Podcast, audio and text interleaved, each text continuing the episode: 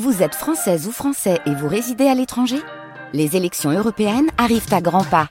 Rendez-vous le dimanche 9 juin pour élire les représentants français au Parlement européen. Ou le samedi 8 juin si vous résidez sur le continent américain ou dans les Caraïbes. Bon vote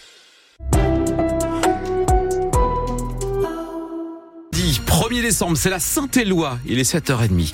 Le trafic à peu près normal à 7h6. Quelques ralentissements sur l'autoroute 1 et à 25. Ça change du reste de la semaine.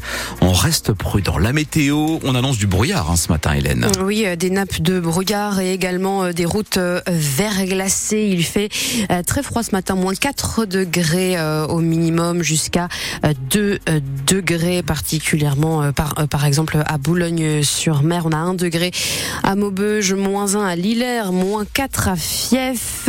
Cette, euh, cette dame de brouillard va se, va se dissiper. dissiper, exactement, avec le retour des éclaircies. Ensuite, une journée assez ensoleillée, mais bien fraîche au maximum, 0 à 2 degrés pour cet après-midi. Elle est le Nord-Pas-de-Calais, s'offre les trois premières étapes du Tour de France en 2025 et on connaît désormais les détails. Les organisateurs de la Grande Boucle ont dévoyé et dévoilé hier le profil de ces trois étapes nordistes, étapes qui suivront le grand départ prévu à Lille le samedi 5 juillet 2025. Les coureurs cyclistes s'élanceront donc de la capitale des Flandres pour une première étape Lille-Lille taillée pour les sprinteurs, une boucle de 185 km qui passera au cœur du bassin minier du Pas-de-Calais et par plusieurs monts des Flandres. Deuxième étape ensuite un peu plus accidentée entre Lovin-Planck dans le Douaisis et Boulogne-sur-Mer avant une troisième étape nordiste de nouveau dédiée aux sprinteurs qui ira elle de Valenciennes à Dunkerque. Un tel spectacle évidemment ça se paye, coût total 4 800 000 euros pour les collectivités locales.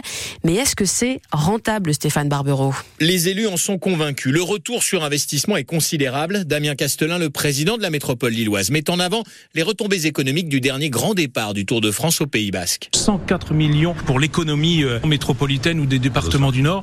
Les taux de remplissage des hôtels qui vont dépasser les 95%. Oui, bien sûr, c'est gagnant-gagnant et c'est une fois tous les 30 ans. Les équipes, les suiveurs seront chez nous pendant une semaine. Les touristes belges notamment devraient venir jusqu'ici, ce qui fait dire à Christian Poiré, le président du département, que l'événement sera plus rentable que des spots diffusés à la télé. Mais attendez, c'est du rayonnement. Vous faites une campagne de communication comme Vivez le Nord, vous mettez 700 000 euros et voilà, vous en avez pour 15 jours et vous n'êtes pas sur un événement planétaire. Qui est diffusé dans 190 pays, regardé par 14 millions de Français chaque été.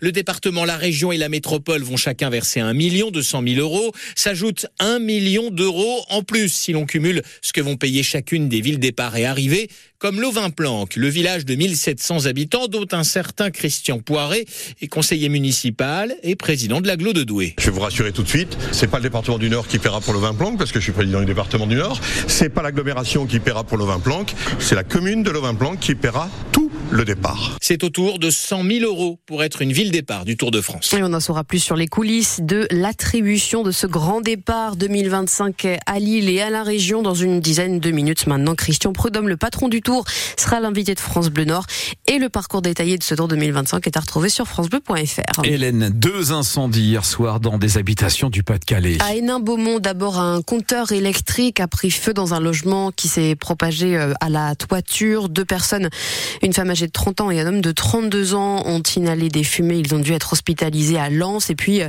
un peu plus tard, à Billy-Monsigny, incendie dans un appartement au rez-de-chaussée d'un immeuble. Là, 32 personnes ont été euh, évacuées, mais personne n'a été blessé. Une voiture, heureusement sans personne à bord, a été percutée par un TER hier en fin de journée à un passage à niveau près de Saint-Amand-les-Eaux dans le nord. La circulation des trains sur la ligne Lille-Valenciennes a de fait été perturbée dans les deux sens jusqu'à 21h. La de l'Académie de Lille apporte son soutien au personnel de la cité scolaire d'Auchel dans le Pas-de-Calais. Valérie Cabuil s'est rendue hier dans cet établissement où il y a de fortes tensions ces dernières semaines entre les enseignants d'une part et d'autre part des motards qui soutiennent une élève harcelée mais qui se serait montré menaçant avec euh, le personnel. Ces personnels vont pouvoir bénéficier de mesures de protection et d'assistance de la part de leur administration. 7h34 sur France Bleu Nord. On ne meurt plus du VIH En France en 2024, mais le dépistage et la protection restent nécessaires. Oui, c'est le message à rappeler hein, en cette journée internationale de lutte contre le sida. Plus de 4300 personnes en souffrent dans les Hauts-de-France, principalement des hommes. Grâce aux avancées de la médecine, leurs conditions de vie se sont améliorées.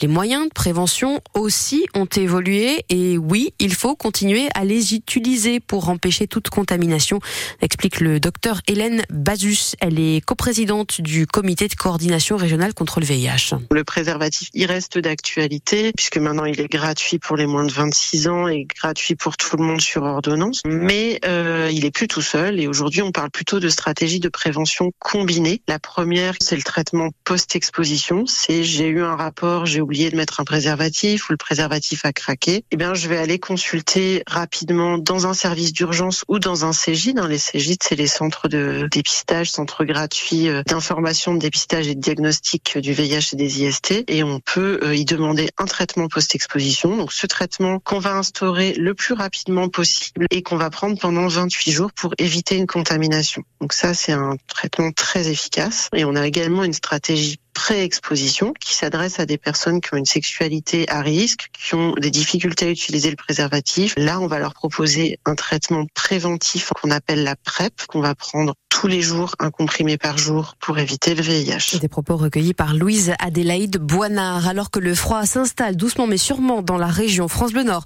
vous présente ce matin une méthode assez méconnue pour bien allumer votre feu de bois, que vous ayez un poêle, une cheminée ou un insert à la maison.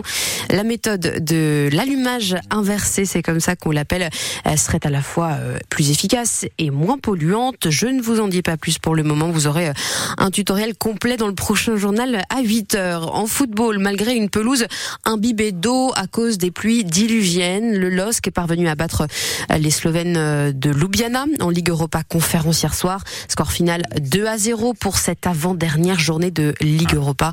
Les Lillois vont donc pouvoir disputer la suite de la compétition S'ils restent en tête de leur groupe, eh bien, ils iront directement en huitième de finale. Sinon, il faudra passer par les barrages.